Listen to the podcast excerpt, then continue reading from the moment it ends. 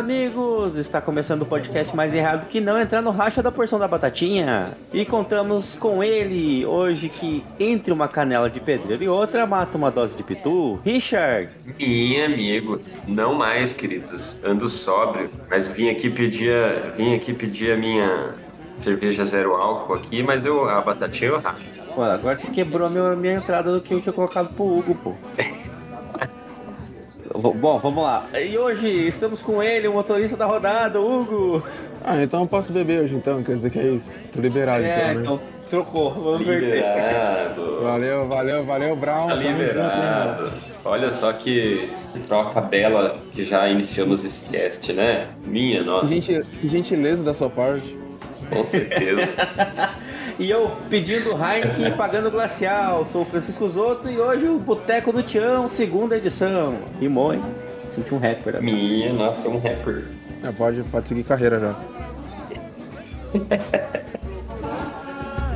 Com a mesma conversa que um dia me fez apaixonar por alguém de uma falsa consideração. E aí,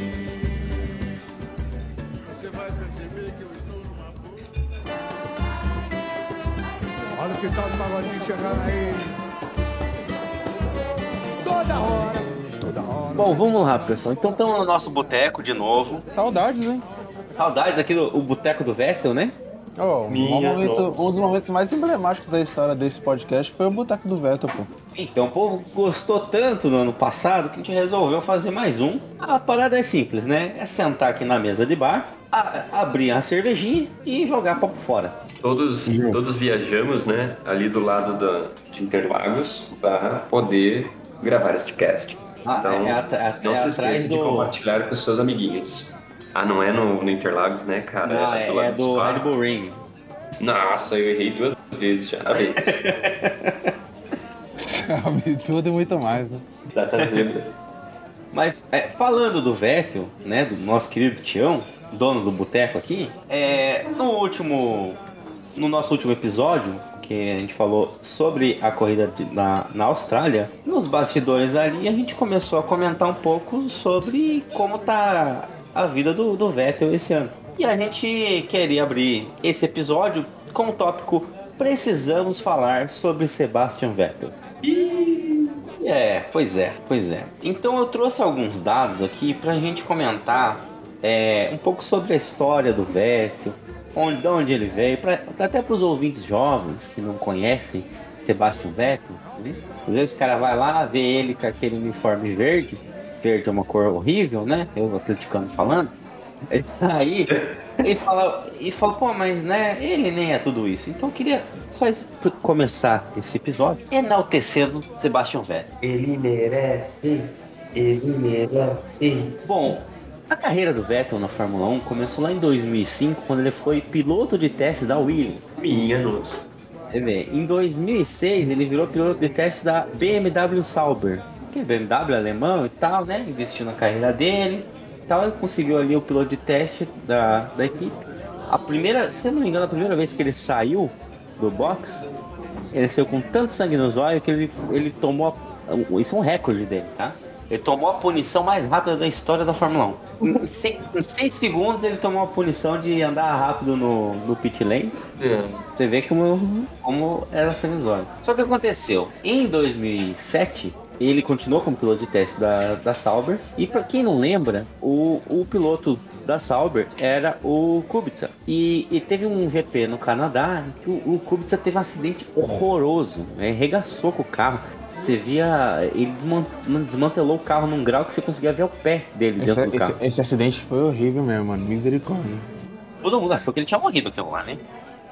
Ah, o famoso milagre, né? A gente tá presen- é, presenciando milagre aí mais uma vez. É, ele, ele só não foi tão feio quanto o do Grosjean porque não teve fogo, porque carro desmontou. Ah, e aí no, no, GP seguinte, que era nos Estados Unidos, o Kubica não podia correr, porque acho que, acho que ele quebrou perna, sei lá, foi, foi um negócio feio. E aí quem foi no, no lugar? Sebastian Vettel. Nossa. Estreou. Exatamente. E aí, ele, na primeira corrida dele, né, ele acabou pontuando. Porque na época pontuava até o oitavo lugar, terminou em oitavo, fez um pontinho. Olha. Mais uma prova, e o moleque veio, veio bem, né? Corrida, pô. É, na metade do ano ali, teve um piloto na. Esqueci o nome do cara. Hot Speed, o nome. É. Ele acabou saindo né, da, da Toro Rosso e o Vettel assumiu ah, o posto.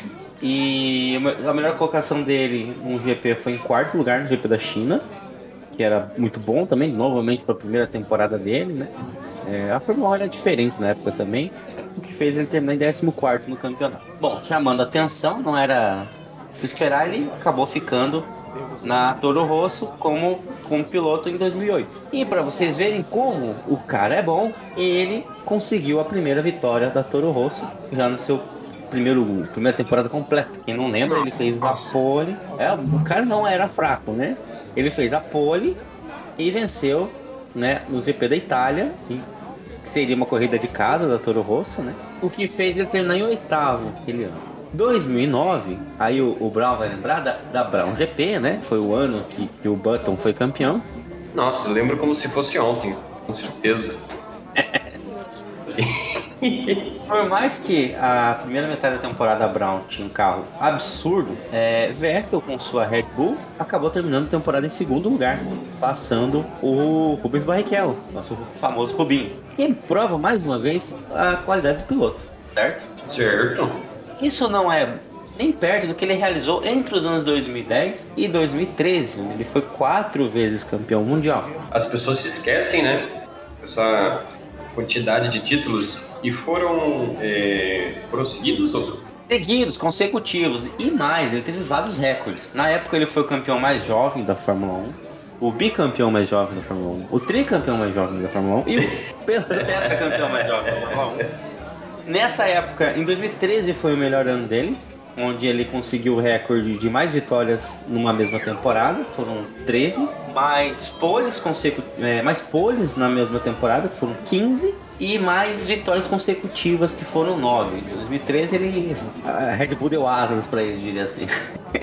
E onde está esse Vettel, né? Pois é. Aí é que a gente começa. Ah, detalhe que em 2012, se não me engano, para quem não, não estava presente aí no. Pra quem não escutou nosso episódio do Zebra Awards no final do ano passado, Ah, é, não, foi em do- tomou punição.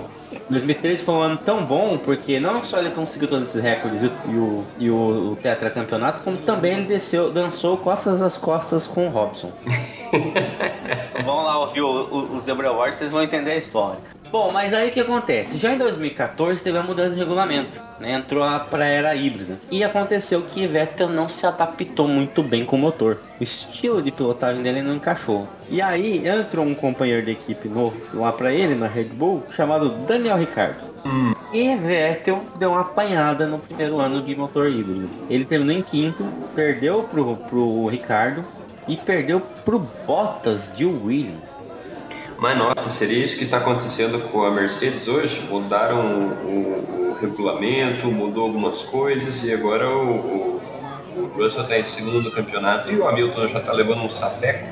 É, parte sim. É, é, acho que é um pouquinho diferente porque a questão da, da adaptação. Vamos falar da Mercedes daqui a pouco, mas é, essas alterações de, de, de regulamento realmente impactam né, no, no resultado. Falando da Mercedes em geral, você vê que ela decaiu muito, né? A Ferrari isso melhorou. Na época foi a mesma coisa. A Mercedes era um, uma terceira força ali, terceira, quarta força, sofria um pouco e tal. Com a mudança beneficiando o motor da Mercedes, acabou pulando como grande força do, do campeonato, acabou dominando anos e anos a fio, né? Já a Red Bull sofreu com essa primeira alteração e acabou decaindo um pouco. Já em 2015, ele realizou o sonho dele de ir para Ferrari. 2000 Em 2015, ele venceu só quatro corridas e terminou em terceiro campeonato. Aí começou o fim. Aí começou a desandar, mais ou menos, né? Porque 2016 é, foi um ano horrível para ele, onde a Mercedes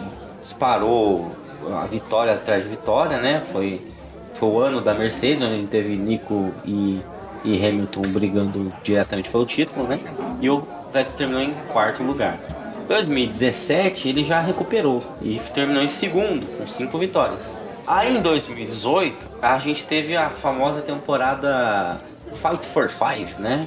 Tinha Hamilton e Vettel com quatro títulos cada. E quem fosse campeão se tornaria o né, segundo pentacampeão da, da, história. Pra quem não, não se lembra, teve o fatídico GP da Alemanha naquele ano, onde ele bateu sozinho, deu uma deslizadinha no carro, enfiou no muro. Né, ele tava ganhando o GP, ele tava indo pra ser campeão ali, já tava dando uma distância no campeonato, acabou batendo sozinho e desde então desandou com o Cret. O bagulho foi por água abaixo.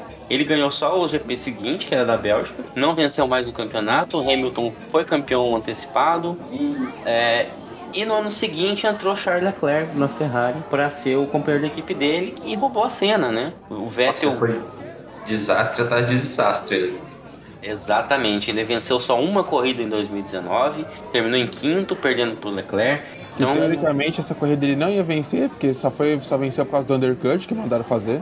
Porque a, a vitória tava caindo no colo do Charles, e aí o Charles ficou p***, inclusive com isso aí. ah, é, que ele falou que era pra ele devolver a posição e ele não, não devolveu.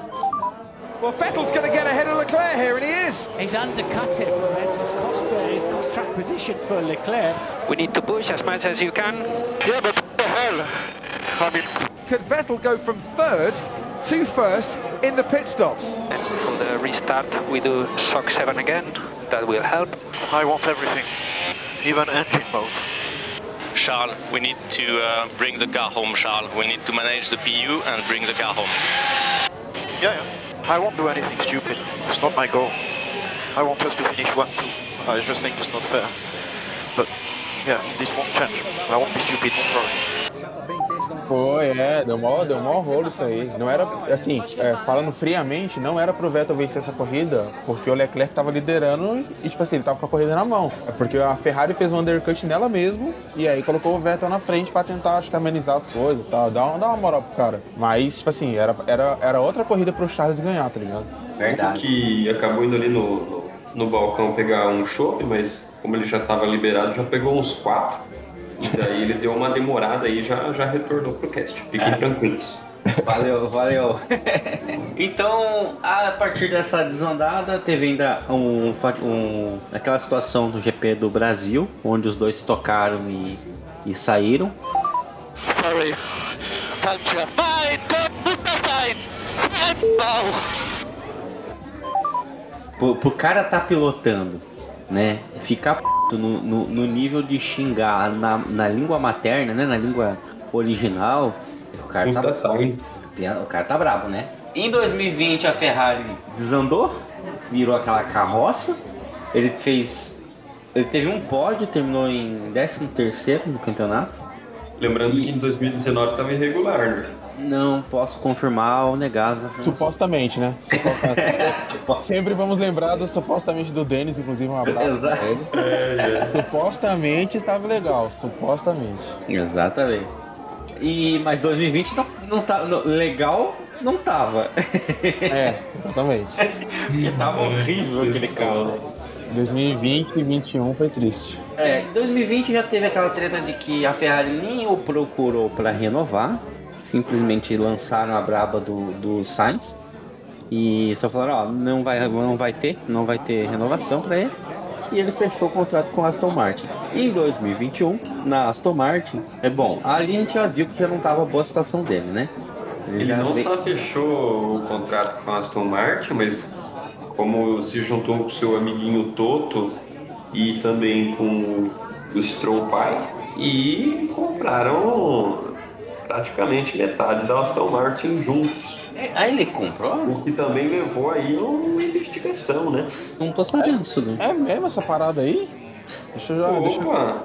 O, o, o Vettel tem 4. O Vettel acho que tem uns 4% da, da Aston. O Toto tem uns, uns 12, 15 e o Papa Stroll tem mais 12, 15. É verdade, mano, é verdade. Olha aí. Opa! Ó, o Rio Brown zebra. trazendo furo pra nós. Eu não sabia disso, não. Ó, de acordo com motorsport.ol.com.br, abre aspas. Teta campeão. É, calma aí, vamos refazer isso aí. De acordo com Zebra Alta, Data zebra. Data Zebra no caso, Data Zebra, é, bom, a gente queria disponibilizar para vocês, mas a informação fidedigna de insiders dentro da, do paddock, então, né, vamos, vamos, segu- vamos segurar isso aí um pouquinho para, como fala, com- é, com a- quando a pessoa é muito confiável, né, vamos deixar o negócio mais confiável. tetra, tetracampeão mundial de F1 de Fórmula 1 para os íntimos ou outra coisa para quem não acompanha a Fórmula 1. Sebastian Vettel adquiriu uma participação acionária na Aston Martin antes da sua mudança para a equipe de Fórmula 1 da marca em 2021.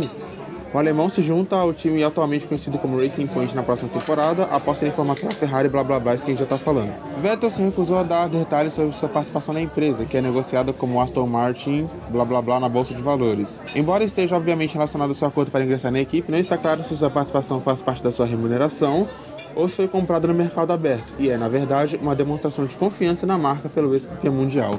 Então o Vettel tem ações na, da Aston Martin, mano, que loucura, velho. Ou seja, Vettel agora é um piloto pagante.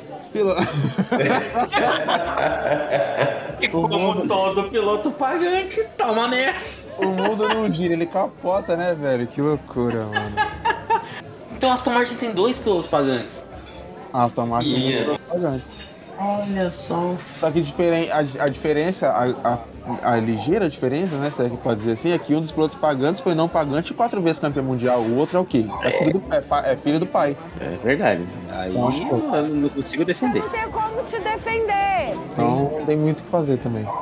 E aí foi, é, foi feito, não sei no que que deu isso aí, mas foi feita até investigação para ver se eles não tinham é, info- informações é, privilegiadas da, desse cenário aí. É mesmo, ele deu uma declaração sobre isso depois. A própria movimentação do Vettel para Aston pode ter dado um salto na- nas ações da Aston. Mas assim, eles se juntarem, conversarem e comprarem e depois é, fazer toda essa movimentação é, foi o suficiente para eles receberem investigações. Claro, porque o cara compra a ação e aí ele, ele é contratado, aumenta a ação e ganha mais dinheiro. Caraca, olha só, boteco da fofoca mesmo, né? Mano, a- a- o que vai ter de teoria da conspiração também é brincadeira. Olha, não, mas faz, faz sentido. O Brown trouxe uma, uma informação Uma bem. bomba, né? Uma bomba, E bombástica. vocês, Zebrinhas, o que vocês acham de tudo isso?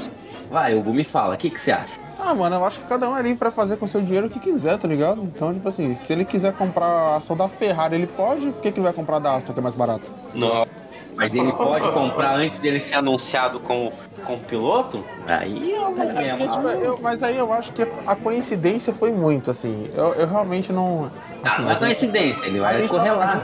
A gente tá falando de, de suposta, supo- É tudo supostamente aqui, né? Não, É. não queremos ser processados por ninguém, então é tudo supostamente. É, Mas assim, a- existe a coincidência, tá ligado? Dele ter comprado as ações antes dele, dele ir. Até porque, como a, como a gente leu aqui na, na matéria do, Data, do Data Zebra, é, foi um voto de confiança dele é, para a equipe, digamos assim. Mas é o que eu falei, ele podia dar esse voto de confiança para qualquer outra equipe também, mano. Então eu acho que, que foi um momento, uma oportunidade de mercado, ele já tava indo pra lá, juntou o útil ao agradável, matou dois quilos numa cajadada só, então. Foi uma chavecada. Eu, eu acho que ele foi só pequinho. Eu acho que ele tá ganhando dinheiro.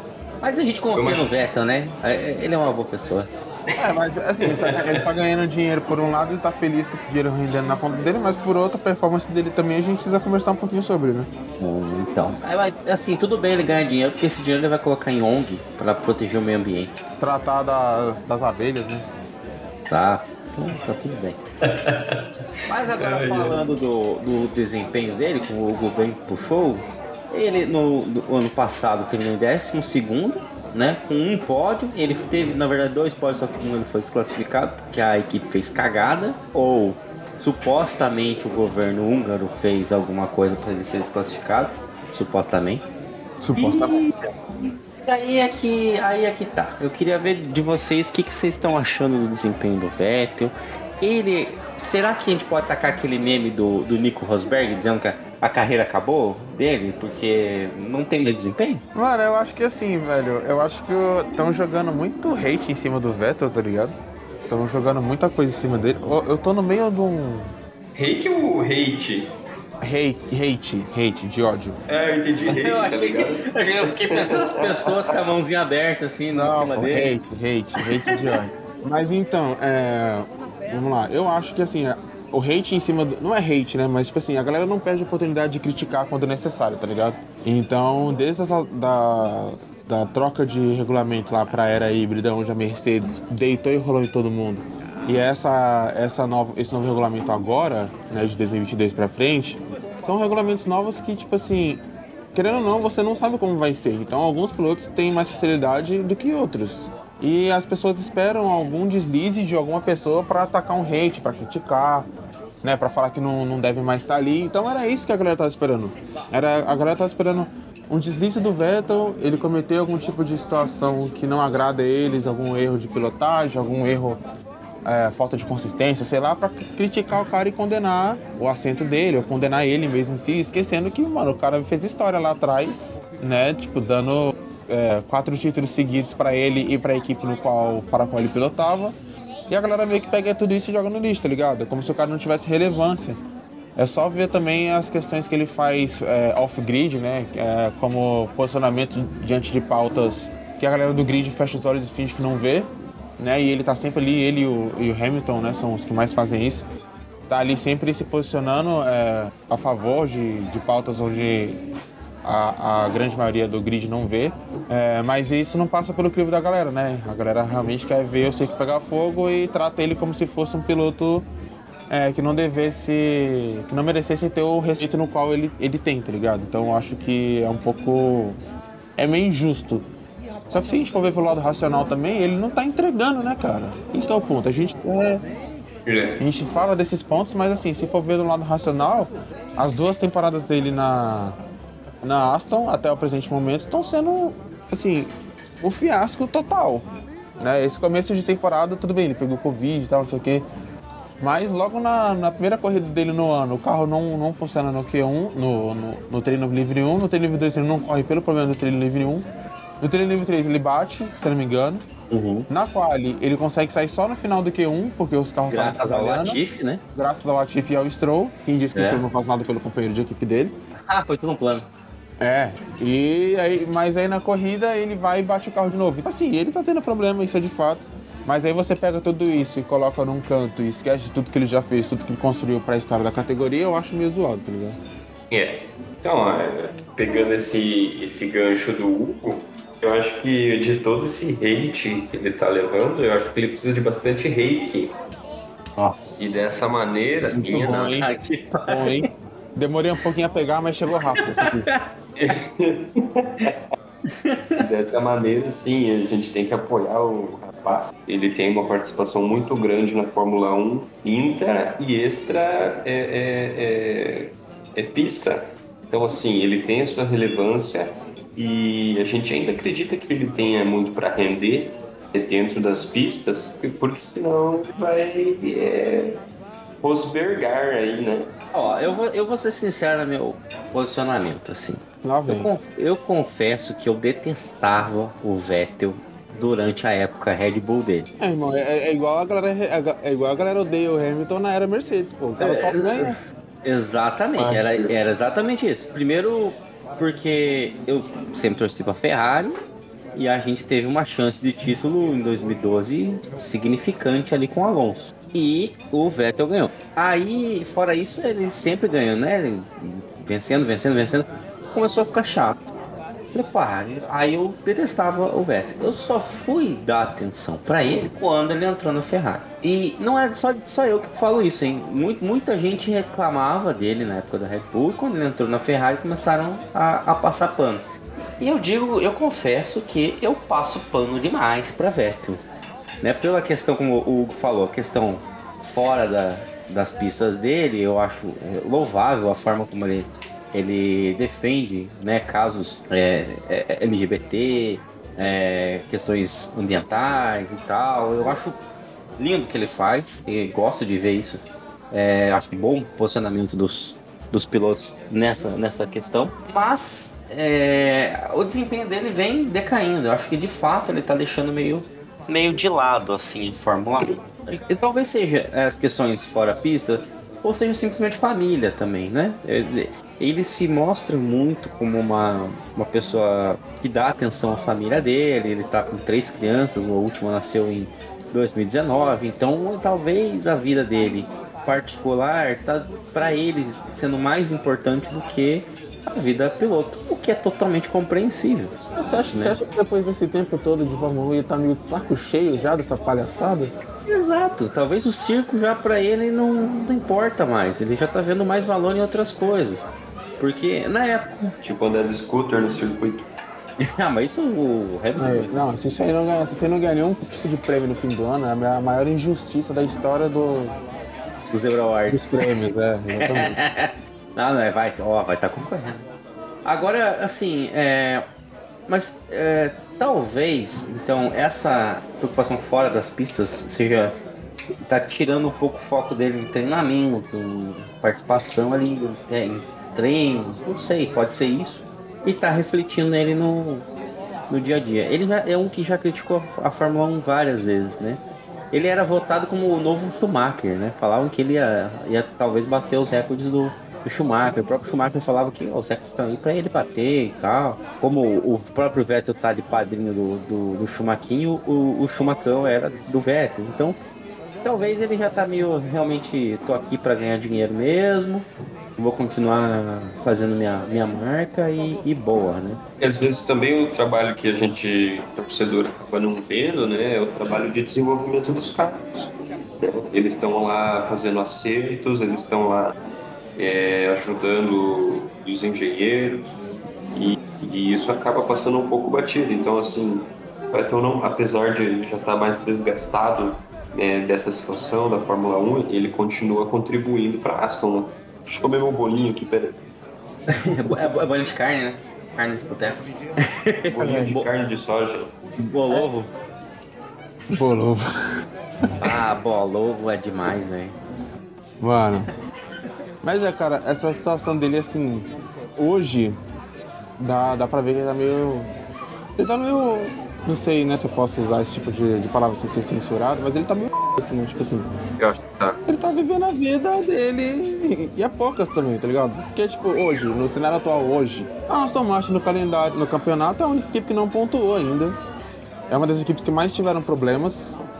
É a equipe que mais teve hype antes do, do, do campeonato começar, com o carro e tal. É a equipe que menos entregou.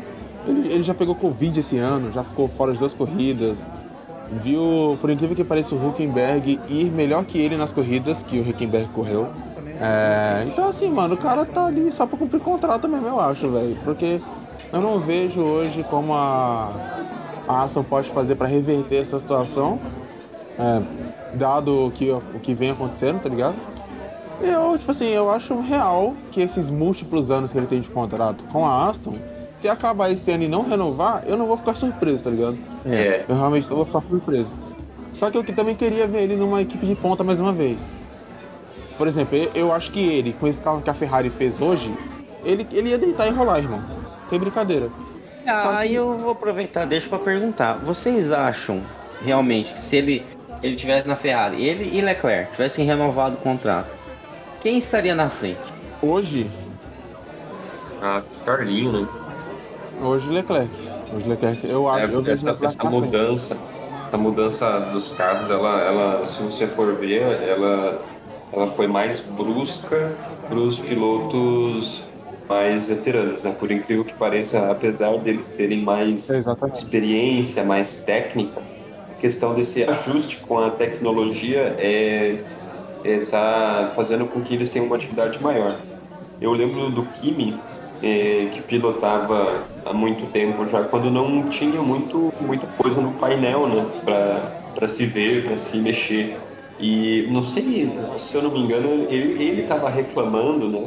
Tem muita coisa para fazer no volante, isso acaba tirando sim a concentração é, é, raiz que existia anteriormente. Caramba, que ponto maravilhoso, hein, velho? Porque, tipo, realmente o volante parece um. Ah, pô, parece. Um PSP, né? É, parece, parece o computador da, lá de Silicon Valley, pô, tá ligado? O bagulho é um Transformer só por ele, pô. Só, só o volante já é metade do carro, né? É, entendeu? Mas eu concordo com, com o Brown, mano. Eu acho que esse. Eu acho que ia, ia dar Charles na frente dele numa suposta dupla nos dias atuais, justamente por causa disso, tá ligado? Por causa dessa mudança de regulamento, que eu acho que a galera veterana vai ter um pouco. Não é que não vai, não vai se adaptar, vai. A gente vê aí Alonso e Hamilton conseguindo entregar aquilo que o carro é capaz de entregar. Então, tipo assim, eles vão se adaptar. Mas eu acho que vai ser um pouco, vai levar um pouco mais de tempo do que essa galera novata. Verstappen, Leclerc, Norris, é. Essa galera aí vai ter uma, vai levar uma, uma vantagem justamente por eles serem mais novos, por eles estarem começando agora. Tipo assim, esse regulamento para eles tecnicamente é a primeira mudança drástica que eles têm, que eles podem pegar do zero. Exatamente. Então acho que vai dar uma vai dar uma, é. uma vantagem. Mas é o Vettel que a gente tá falando, né? Tipo assim, a gente sabe que ele tem talento, a gente sabe que ele é capaz. A gente só não sabe como é que ele se daria nos, nos carros de hoje, mas. Um carro de ponta, no caso, né? Porque nos carros de hoje a gente já vê por causa da Aston. É. É, o, o ponto aí, assim, é, é complicado da gente olhar pra Aston Martin, porque é, é a mesma questão da Haas no passado. A gente fala, pô, o Schumacher, o Schumacher manda bem ou não? Porque o, o, o, o comparativo era o Mazepin. Então, tipo, era óbvio que ele ia ficar na frente. O comparativo do Vettel é o Stroll. Então, tipo, não sei quão, quão ruim é o carro do, do, da Aston Martin. É, de fato. Mas é tá. Assim, vamos. Suponhamos no mundo hipotético que esse seja um fim de carreira do Vettel. Eu acho que tá sendo um pouco melancólico, tá ligado? Assim, eu queria que ele saísse um pouco mais por cima. Mas eu também quero que ele tenha um pouco mais de respeito, né? Por exemplo, a transmissão da Band na corrida da Austrália com ele foi uma falta de respeito absurda. Falando que ele tinha que voltar para FP3, é, porque. FP3 não, né? F3. Ele tinha que reaprender essas coisas. Tipo assim, não dando, menosprezando tudo que o cara já fez, tá ligado? Eu acho isso um pouco, um pouco, um pouco não, né? Eu acho isso totalmente ridículo porque você não mostra respeito nenhum pela história do cara, pelo que o cara já construiu e tal. Assim, falar de momento é fácil, pô. Então. É deselegante, né? É, exatamente, essa era a palavra. Por isso que eu comecei esse episódio falando de tudo que ele conquistou. Isso. É, entendeu? Porque a gente, a gente falar hoje da atualidade é importante porque, querendo ou não, a gente vive os dias de hoje. Mas a gente também é moldado por aquilo que a gente fez no passado. Então menosprezar isso que o Vettel conquistou, as vitórias dele, os recordes dele, pelo momento dele agora, é ridículo, tá ligado? É meio infantil. Então você precisa reconhecer tudo que ele fez e ponderar o que ele está passando agora. O que ele está passando agora é um momento muito difícil, é um momento muito delicado, concordo. Ele não está rendendo, não está entregando, está tendo um momento complicado dentro da Aston Martin. Né? Rumores dizem supostamente que o clima lá dentro da equipe está uma bosta, que o, o Lawrence Stroll não está conseguindo gerir a equipe como deve ser gerida. Então, assim, hoje a gente está tendo uma situação, um parâmetro pro Vettel muito complicado.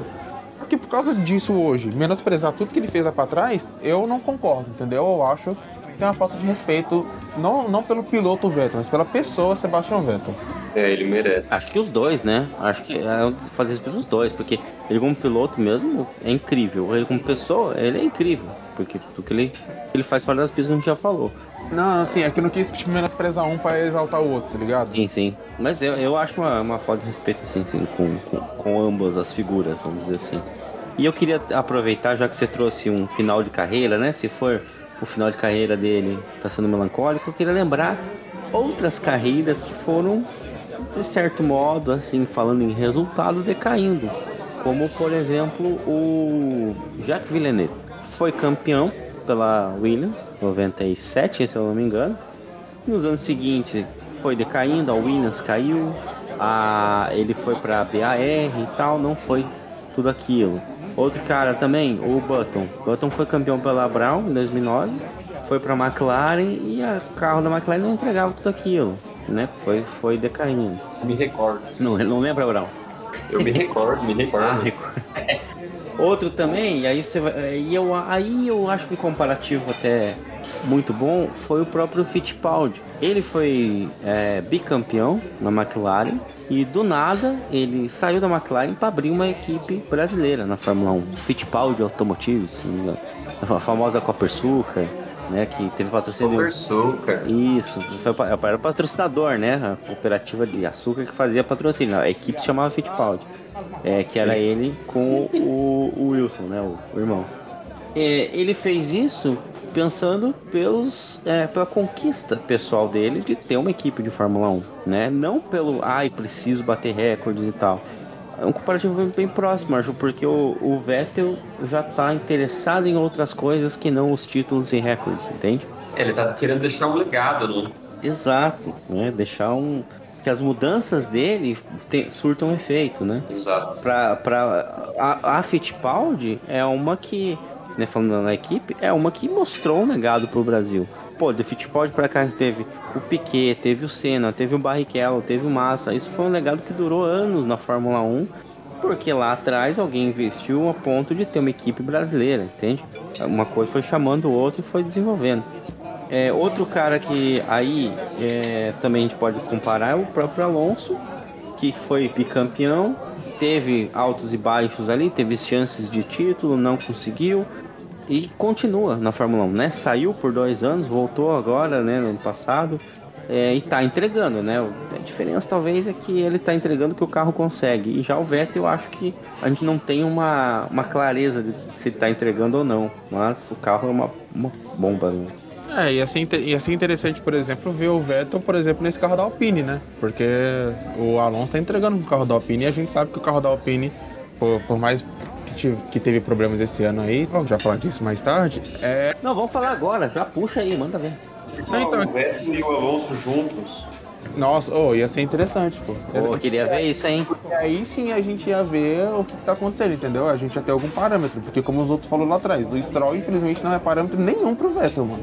O Charles era mais parâmetro pro Vettel na época de Ferrari do que o Stroll é pro Vettel hoje na época de Aston Martin, tá ligado?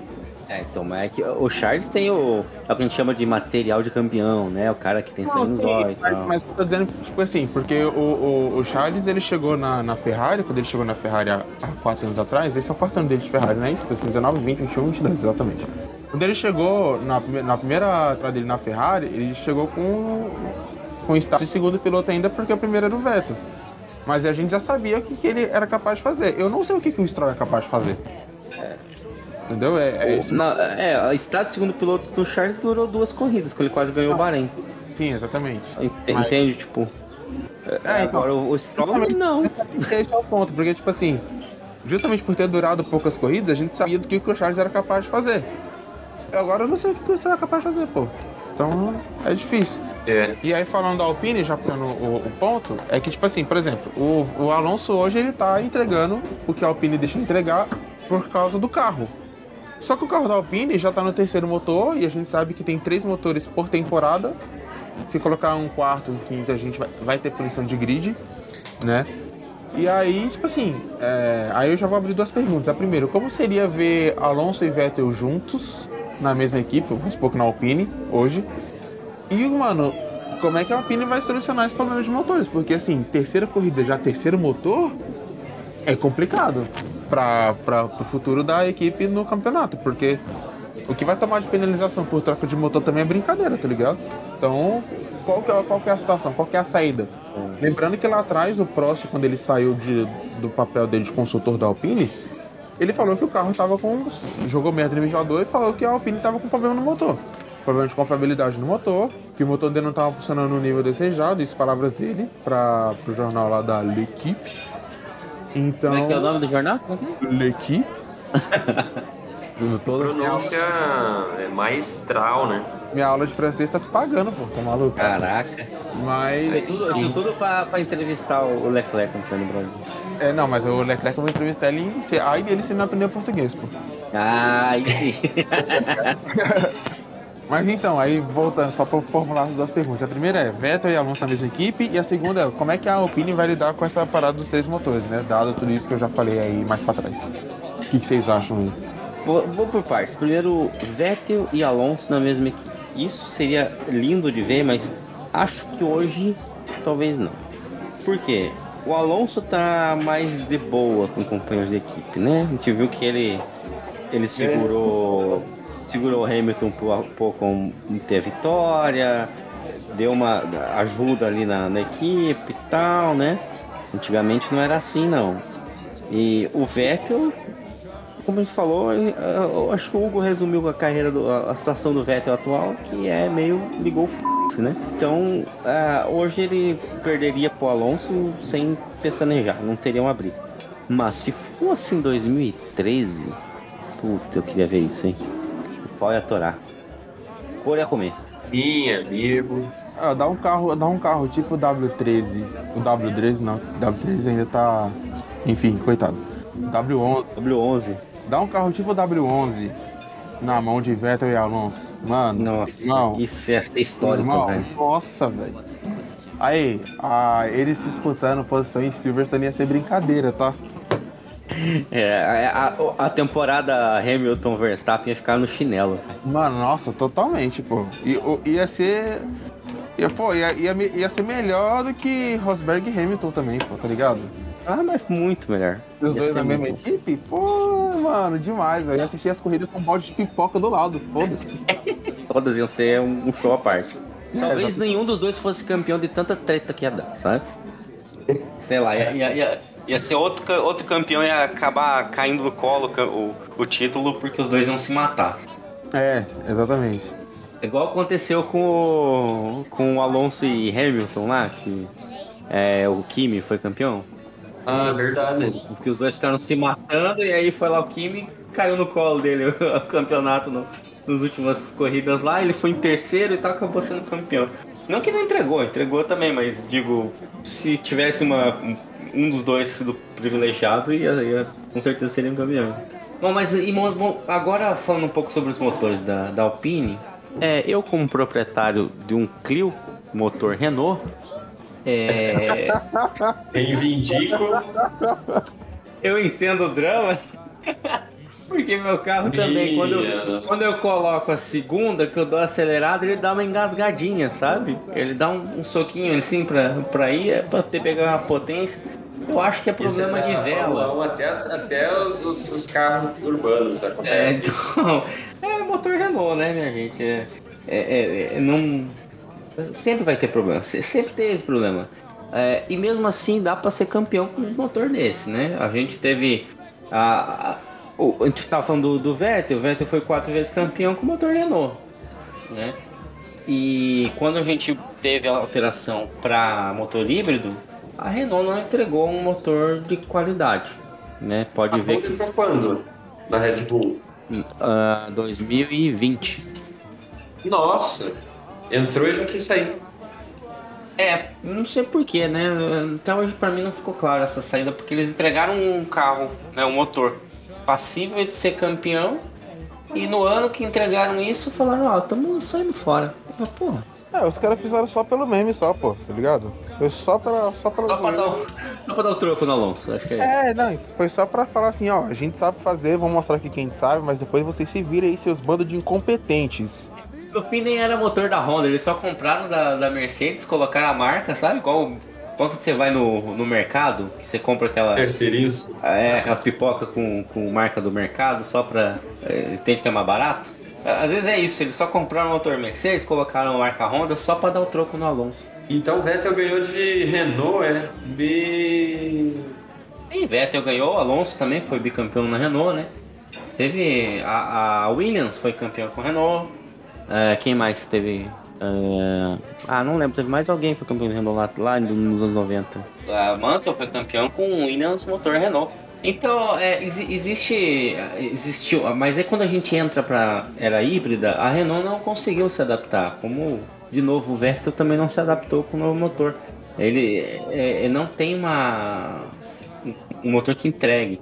Isso, um reflexo disso é a própria situação é, dos contratos, né? A gente foi, foi vendo que vários foram é, encerrando contratos com a Renault pela qualidade do motor, né? Sobrou só a Alpine com motor Renault, né? No, É o no chefe da. Renault saiu. Até a Renault saiu. Você vê que nem a própria marca acredita nela mesma. É, então, e agora, se bem que a Williams a partir do próximo ano vai ter um motor Renault, né? E é? Você tá brincando? Sim, vai. Não, não tô brincando, não, é verdade. Não, ixi, mano, uma data zebra agora, que essa aí me pegou de surpresa pra cacete, meu amigo. A gente não lembra notícia nenhuma, né, Hugo? Isso mostra que a Williams tá de, de, de franco atirador, né? É, motor tem aí, ah, nada a ver com a pauta do momento, mas a Audi, a Porsche, essa galera tá tudo querendo entrar, né? Pô, isso aí, É, eu tipo, espero é- que eles entrem como equipes, né? Não com motor, nem com nenhuma. É, nenhum blá blá blá desse. Ah, como é é? o- Eu quero ver a equipe lá entrando. Eu acho que como equipe vai ser. Só se fizerem, tipo assim, que nem a. Tipo, colocar o nome na equipe, tá ligado? Tipo, a. A. Porsche Aston Martin fazia muito 1. com. Ah, não, mas tipo assim, que nem a Aston Martin fazia com a Red Bull antes de ter a Aston Martin, que era Aston Martin Red Bull, tá ligado? Eu Acho que é, se entrarem como equipe vai ser colocando o nome, assim. Ah, aí não. Mas acho, que como equipe, mas acho que como equipe não vai entrar, não, porque, por exemplo, a a Andretti já quer entrar e a, a Liberty Media tá fazendo doce pra, pra liberar a entrada dos caras. Tipo assim, o Andretti tem dinheiro, já tem os pilotos que ele quer colocar. Tipo assim, ele consegue bancar o bagulho e a Liberty Media tá de. Tá de Parece que não é bem a Liberty, parece que são as outras equipes que estão segurando, porque. Por que será? Dinheiro, né? Nossa, mas pô, aí, aí atrapalha o espetáculo, né? Na- que assim, é, o que acontece? Ah, quando entra mais uma equipe, o prêmio total lá que é rachado pelas equipes diminui. Diminui. E aí eles ah, não querem outra equipe. O problema assim, existe esse- essa história da Andretti, a Andretti tá bem claro pra entrar. Tem a Pantera, se não me engano, que é a mesma situação da Andretti, tá tipo, pronta pra entrar e não entra. É aí por motivos de, de contrato, de motor, não sei o que. E a Volkswagen tá com muito interesse de entrar pesado na Fórmula 1, com duas marcas, com a Porsche e a Audi. É, o boato que falava inicialmente eram duas novas equipes, seriam duas equipes diferentes, uma Porsche e uma Audi. Opa! Depois, come... é, depois começaram a falar que seria uma equipe e uma fornecedora de motores que seria Audi. Então seria o motor. É, se eu não... Isso é boato, tá? Eu não tenho certeza nem da onde que, que veio essa história, mas McLaren pegaria, seria Audi McLaren com o motor Ah, que- Volkswagen que- e uma equipe Porsche. Esse que é o, o último boato que eu vi era isso. Mas assim, velocidade disso não tenho ideia. É, eu também não sei, mas assim, eu acho, na minha visão, que 10 equipes pra Fórmula 1 hoje tá de bom tamanho. Ligado? Ah, eu não, queria mais pelo menos duas equipes. Lógico que eu queria ver tipo, mais pilotos, porque, por exemplo, o Piastri. Piastri, mano, ele, ele seria titular hoje em qualquer equipe do grid, tipo, na minha visão, tá ligado? O moleque talentosíssimo, talentosíssimo. Esse é um daqueles casos raros de, de piloto talentoso que a gente vê, tá ligado? Ele com o carro certo na mão, mano, esse moleque vai voar. Vai mesmo. Ele é muito bom piloto.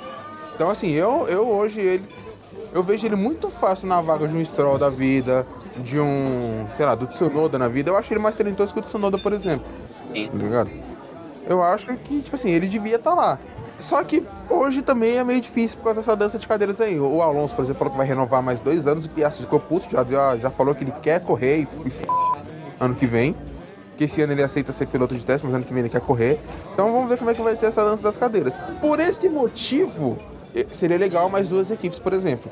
Que aí chega ali a montadora, chega ali, vamos fazer a aliança daqui, a aliança dali, você coloca meu piloto, eu te dou meu motor, blá blá blá, enfim, dá pra fazer um jogo aí.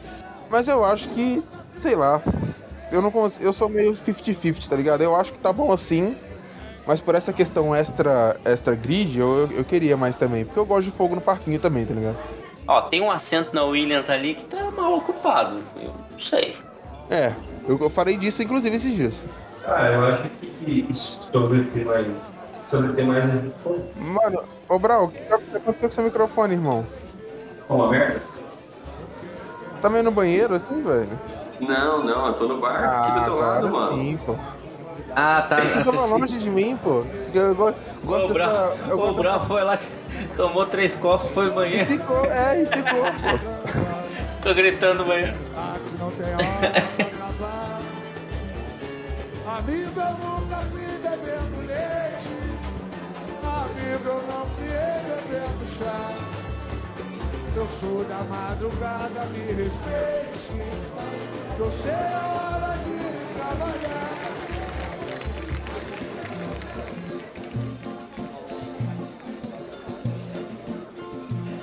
Eu não sei, às vezes eu sou meio saudosista nessa ideia de manter as 10 equipes, tá ligado? Mas eu, ter mais uma seria interessante mesmo.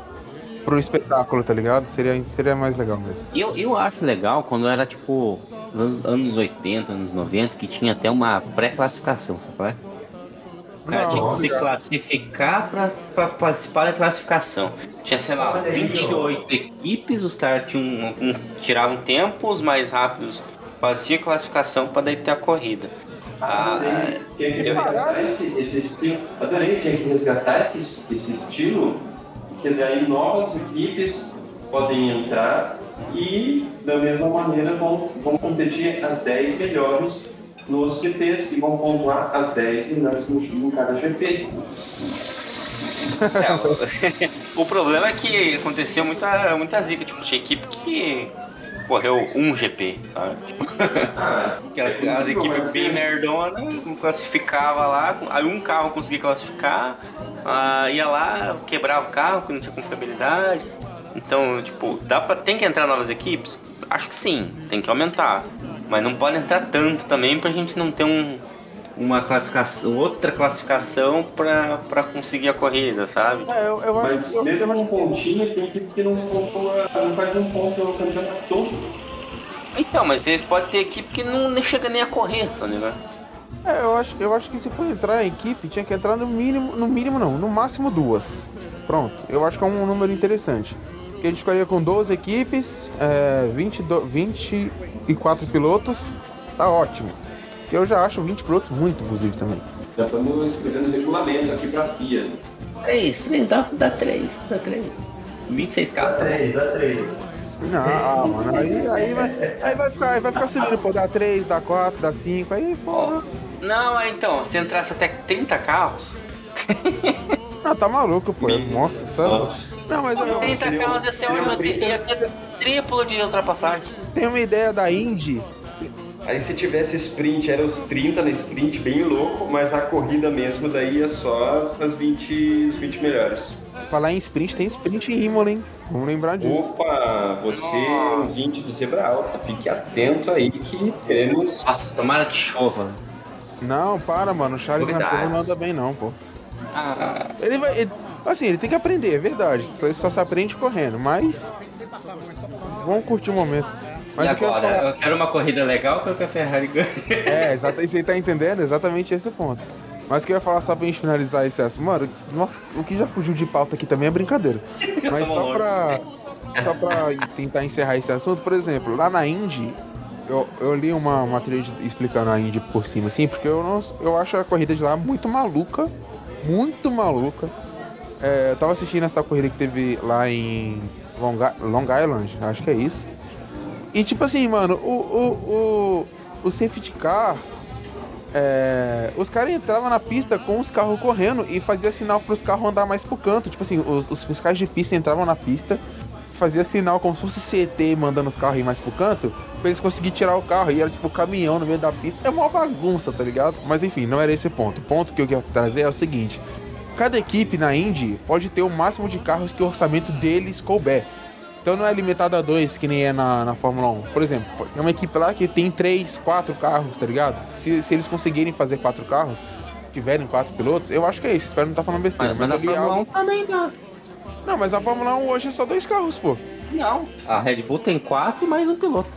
Não, eu tô dizendo assim, eu tô dizendo equipe, equipe em si. Red Bull tem dois e AlphaTauri tem dois, são duas equipes diferentes, É, não, por é mais, tudo- que, por é, mais que então. fazem parte do mesmo conglomerado. É tudo do mesmo centro de custo e ainda tem o álbum lá na, na Williams. Tem, tem, tem cinco. Não. Se tivesse, vamos supor, três carros da, da Ferrari, três da Mercedes, tá ligado? Não sei, é uma possibilidade. Ah, Houve esse papo, né? Aconteceu um papo de talvez aumentar mais um carro por equipe. Mas aí ia ser mais gasto, a galera falou, ah, esquece isso aí. É que eu acho que os moldes atuais são bons. Eu acho que só colocar mais duas equipes mesmo pra, pra dar mais. mais. É. Como fala? Mais interesse. Não que não, não que não tenha, mas vocês entenderam o contexto. É, o, o ruim, assim, é que pode entrar duas equipes ruins, né? E aí você vai ter, tipo, ao invés de você aumentar a competitividade, você só coloca mais. É, mais duas Aston Martin, né? Mais duas, duas Olha, Aston mas do ano o- passado. Uma Porsche pra entrar e ficar disputando com a Williams vai ser um, marketing invertido. né? É, exatamente. É. Se essas equipes. co- Se essas essas Eclipse. equipes. Se essas equipes novas. Como a Bateu a Andretti- cerveja. É, então, bateu. Se essas equipes novas como a Andretti e Porsche, por exemplo, entrarem e não disputarem com Mercedes, McLaren, Ferrari hoje, por exemplo, irmão, tipo assim, entrou pra quê? É, É, exato. Né? Só que aí a gente não sabe também porque Como é que vai saber se a equipe vai entrar bem ou não vai? Não tem como saber, tá ligado? Ah, Já, já diria nosso querido Joseph Klimber, a vida é uma caixinha de surpresas.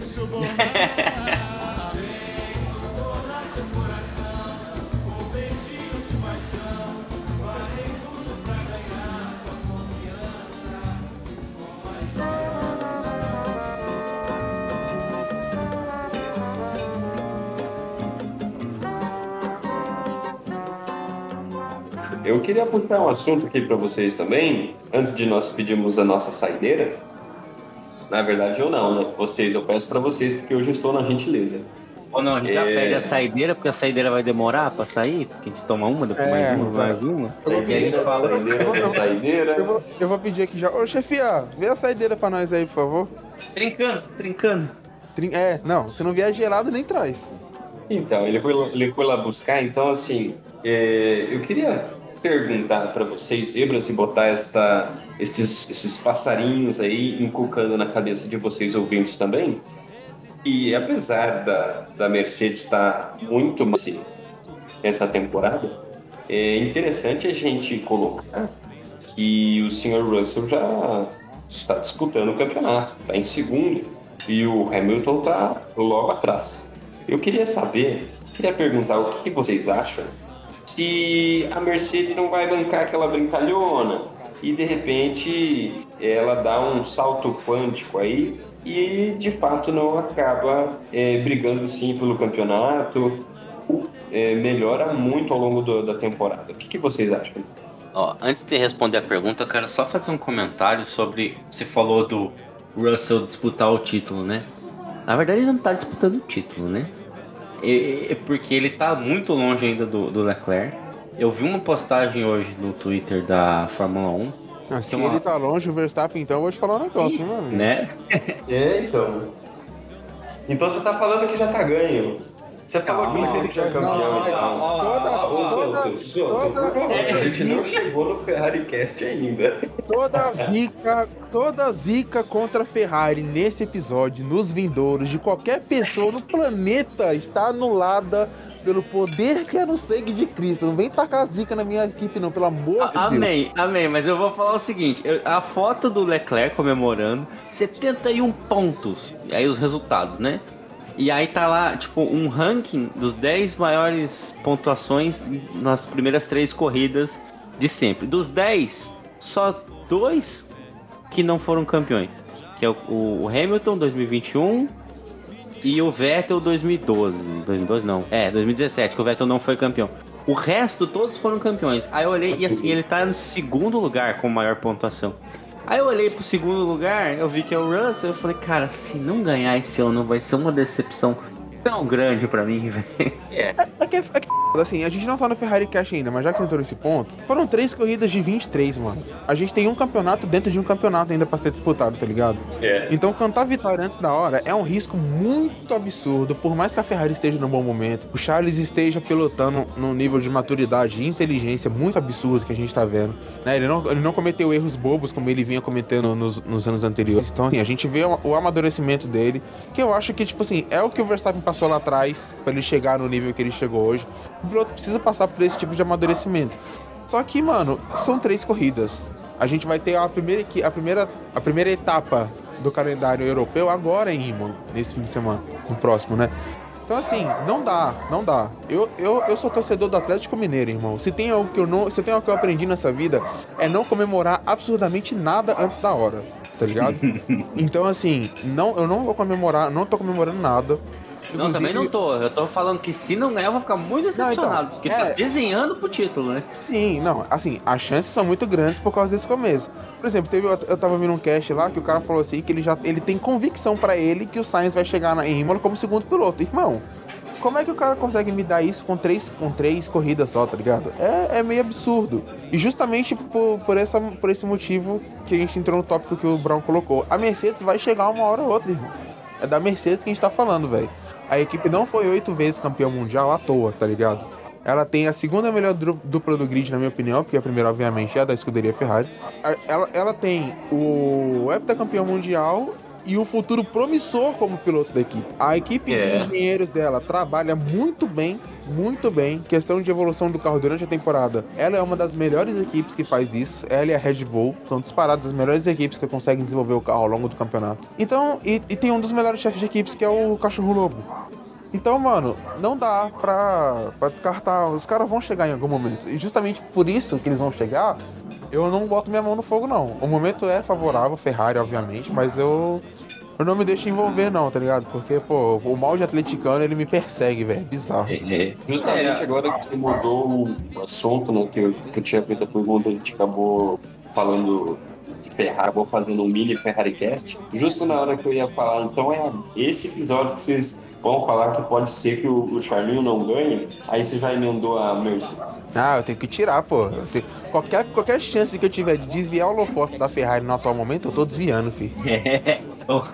o Hugo pensa na- no anti-zica, tá certo. Nossa, tá maluco, irmão. Que tipo assim, eu concordo com você. 71 pontos, foram três pódios em, duas, em três corridas, du- duas vitórias e um segundo lugar. O carro tá voando, o Charles tá voando, o Carlos, quando chegar também, a equipe vai somar pontos importantes. Então, assim, realmente com três corridas, a gente tá tudo se desenhando para um campeonato da Ferrari e do Charles. Eu quero começar a pensar nisso lá na frente, depois da parada de verão, tá ligado? Em Spa, Monza, Ti- é, Silverstone não, Singapura. Por aí a gente já começa a pensar. Agora é muito cedo, pô. Não tem como não. É, assim, pra vocês entenderem o nível da Ferrari agora, é, só o Leclerc, gente pode excluir o, o Sainz do campeonato, só os pontos do Leclerc, ele lidera o campeonato de equipes. Ah, eu vi isso aí. O carro tá muito forte, cara. Tá muito disparo. É, essa última corrida na Austrália foi um, um exemplo claro de como a Ferrari tá segura. Não deu chance pra Red Bull. E ainda pior, né? Porque a Red Bull ainda quebrou de novo, né? Mais um problema de combustível lá e tal. Mas o enfim. foi surpreendente, né? E surpreendente também você ver essa questão da confiabilidade da Red Bull. Prova que, tipo assim, a fala do Horner, eu sou muito mais a fala do Russell do que a fala do Horner. Horner chegou falando que ele prefere arrumar um carro rápido do que confiável. E o Russell meteu a mão de que falou assim: que não adianta você ter um carro rápido se ele não cruzar a linha de chegada. A Mercedes é a única equipe que cruzou os dois carros nas três corridas, pô. Então, mas eu vou. Aí eu vou discordar do. Vou discordar do Horner. Eu vou botar a. Eu concordo discordar- com o. Desculpa, discordar do Russell, concordar com o Horner. Ah, não, aí não, pô. E eu vou dizer por quê. É, a confiabilidade você consegue ajustar. Um- um- agora um carro mal parido, como falamos, que não vai correr, não vai pra frente, não tem o que solucionar. Você vai ficar com aquela bomba. Não, eu E- concordo, mas você a- acha que o carro da Mercedes é um carro mal nascido, por exemplo? Não é, não é. Aí que tá. Ele, ele tem alguns ajustes necessários, mas é diferente, porque a gente tá. é, ele, ele é um carro que ele tá num limbo, certo? Ele não tá chegando para disputar pódio e ele não tá no meio do pelotão. Ele é muito superior ao- ao- aos carros do meio pelotão. A primeira corrida teve um pouquinho de dificuldade, a segunda, o Hamilton teve dificuldade, o Russell não. E a terceira, os dois já estão bem distantes do, do pelotão, mas não conseguem chegar na Red Bull. Agora, é, tem dois problemas aí que eu acho que, que eu dou razão pro Horner. O carro da, da, da Mercedes tem solução. Eles conseguiram já melhorar de um GP para outro. E eles nem foram pra, pra fábrica. Isso E foi, foi melhor na chave de fenda, hein? Foi exatamente, foi melhor É. na chave de fenda ali, pô. Foi mecânico metendo na mão. Aí é o seguinte, eles conseguem melhorar mais o carro, com toda certeza. Mas quanto que eles conseguem melhorar? Por É, é a questão. Esse ano a gente tem o teto de gastos e teve o desenvolvimento de um carro novo. Ou seja, eles não, eles devem, claro, ter planejado uma, uma melhora de, de carro, né? Um- um- alguns aprimoramentos. Mas vai ser limitado. Eles não vão conseguir desenvolver tanto. Talvez eles consigam desenvolver para disputar pódios, mas não corridas. A Red Bull tem um carro. O problema é, que vem. A Red Bull tem um carro para disputar corrida. Só que não tem confiabilidade suficiente para isso. Isso eles conseguem resolver. Isso é um problema que, que vai ter que ajustar, uma troca de peça, alguma coisa conseguem resolver. Agora, é, o carro pode ganhar corrida. A Mercedes não pode. Ah, mas aí. Só na olha, cagada. Se nesse fim de semana chegar lá, né? O, a, cair um toro em Imola, a Ferrari vai mal, a Red Bull bate, aí cai no colo do, do, do Hamilton uma vitória, porque a gente sabe que ele tem a lua na, na bunda, né? Agora, Justamente. aí beleza, mas vai ser uma, uma vitória. Na cagada. Não, sim, eu concordo. Só que o ponto é assim, até a Red Bull resolver esse problema de confiabilidade, vai ficar toda hora caindo no colo da Mercedes. E é exatamente isso que a Mercedes quer, pô. Antes, É. ó, vou te dizer, hein? Antes do meio da temporada, esse problema de confiabilidade tá resolvido da Red Bull. Ah, eu acho que não, pô. Tenho Eu certeza disso. Eu acho que não. Tipo assim, antes, antes de passar pro Brau, porque eu, eu cortei cortando ele hoje mais que Tramontina, foi mal, hein, Brau? Desculpa mesmo, irmão. Que, tipo assim, os motores desse ano estão sendo supervisionados pela Honda, é, estão sendo fabricados pela Honda e tal, só que só tem o nome powertrain da Red Bull lá ainda. A partir do ano que vem, que forem motores propriamente Red Bull, irmão, se eles não estão entendendo o motor Honda esse ano, ano que vem esquece. E Mas aí- o problema da Red Bull não é motor. É combustível. Não. Pra É ele- problema de bomba de combustível. O- duas o vezes. problema, o problema da Austrália foi o problema. Não foi, não foi somente combustível, não. Teve problema de motor envolvido. Pelo, pelo menos foi o que eu li. Cadê a Carol Polita? Pelo menos foi o que eu li, né? O que eu li foi que sim, teve, foi a, teve a parte de motor de combustível sim, mas teve parte de motor envolvido. Por isso que o Horner deu essa frase aí do prefiro arrumar um carro rápido não confiável do que ter um carro não confiável rápido. Do que o carro confiável não rápido. Mas enfim, era só esse o ponto. Segue aí, Brown. É, tô vendo o vídeo da Juscerazoli falando do GP da Austrália. Ela fala que foram problemas diferentes de Bahrein para Austrália, mas o seguinte, no GP da, da- do Bahrein, é, o problema foi em, em- em combustível, na, no- na bomba de combustível. Na Austrália não foi, mas foi um problema de combustível também, externo ao tanque. Então não, foi, não foram problemas de motor, foram problemas de combustível, mas de combustível, mas problemas diferentes de um GP para outro. Ou seja, o motor tá lá.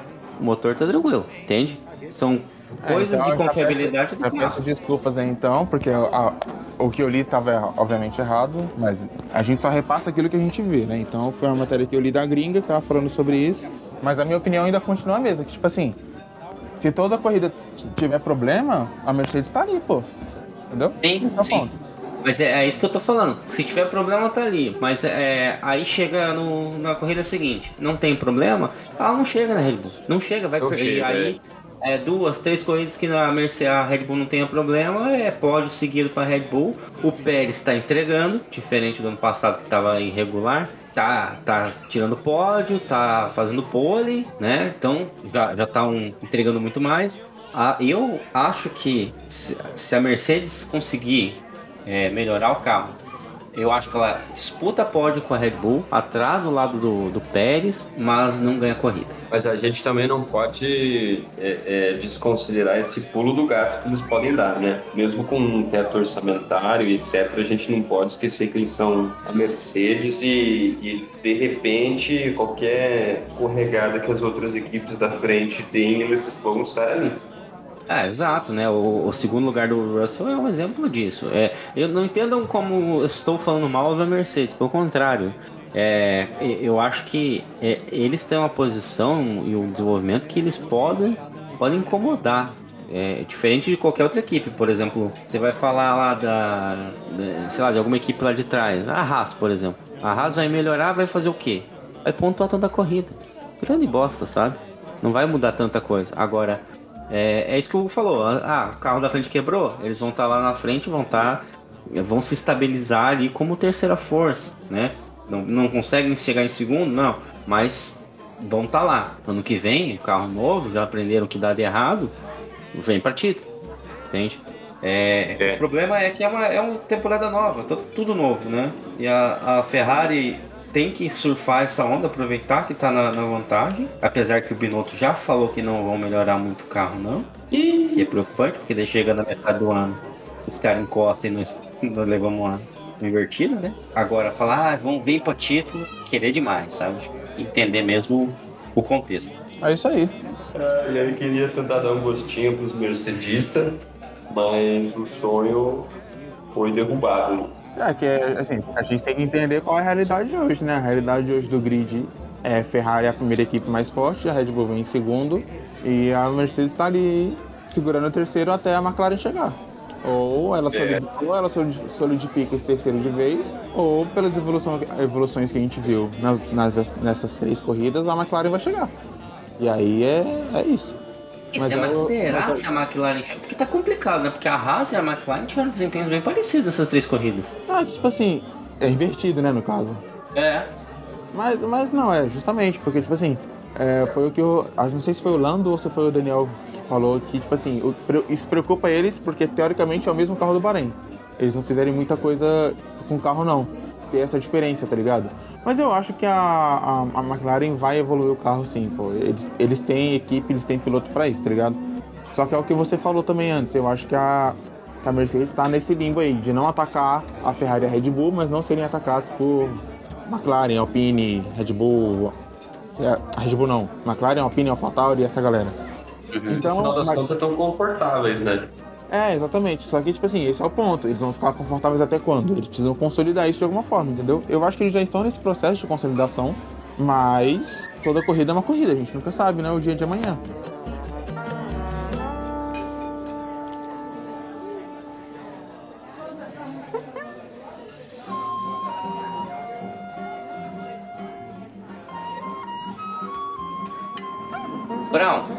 Tá na hora de você ler comentários, né? Minha nossa, esse episódio tem também?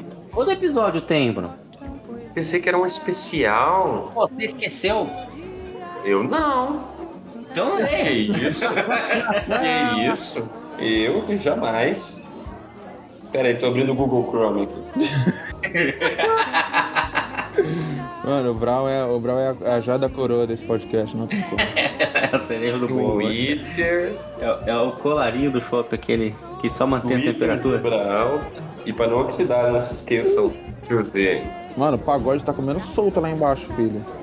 Hoje, hoje eu vou deixar a, a, a, a, a busca pra, pra vocês. O que vocês querem que eu busque aqui no, de comentários no Twitter? Procura aí, Hamilton no Brasil. Procura Hamilton no Brasil. Nossa, pronto, aí você vai achar muita coisa. Milton no Brasil. Valendo. Olá, Sir Lewis Hamilton, last year in Brazil speaking Portuguese. Bom dia, galera! E eu amo o Brasil, ele falou. Aqui, o Lewis Hamilton News tá falando assim: após a visita do Lewis Hamilton ao Brasil, a tramitação para torná-los cidadão honorário brasileiro sofreu uma movimentação e a deputada Marília Arraes deu o ser parecer favorável ao projeto. O próximo passo é a votação da Comissão de Constituição, Justiça e Cidadania. Ou seja, já já veremos Hamilton na câmera. Aí, Hamilton, é, presidente. Não vai, ó, tem 20 segundos, dê mais um. Tem uma boa aqui, tem uma boa aqui, peraí, peraí, peraí. Hamilton is the most decorated Formula 1 champion in history and this country does not do enough to recognize his accomplishment and contributions to sport. I love how Brazil embraces him and shows him the loves he deserves. More incredible considering what happened Acabou, acabou. in 2008. Mas você vê que subiu o nível também, né, agora, porque os comentários estão vindo em inglês agora. Nossa. Ah, tá, tá, tá aumentando o nível, hein? Tá ficando melhor, hein? Passa o Wise Up. Não, pera. Eu- esse episódio não foi patrocinado, hein, queria deixar isso claro. Mas chega, né? Vamos lá, pagodão? Mano, vamos, porque ó, o pagode aqui do lado do bar tá, mano, fritando, velho. É, a cor tá comendo, vamos lá. É, então tá, siga-nos em nossas redes sociais, arroba Zebra Alta, tá no Twitter, no Instagram. A gente acompanha a corrida da- de- no domingo lá pelo Twitter, então podem mandar comentários pra gente, falar so- que, torcer pra Ferrari, o que vocês quiserem. Só, não, só, só não trazer a aposentadoria precoce do Vettel, tá? Deixei É, o Vettel dele e é isso. É isso aí. Obrigado, pessoal. Até semana que vem. Obrigado, pessoal. Valeu, gente. Até mais. Forte abraço.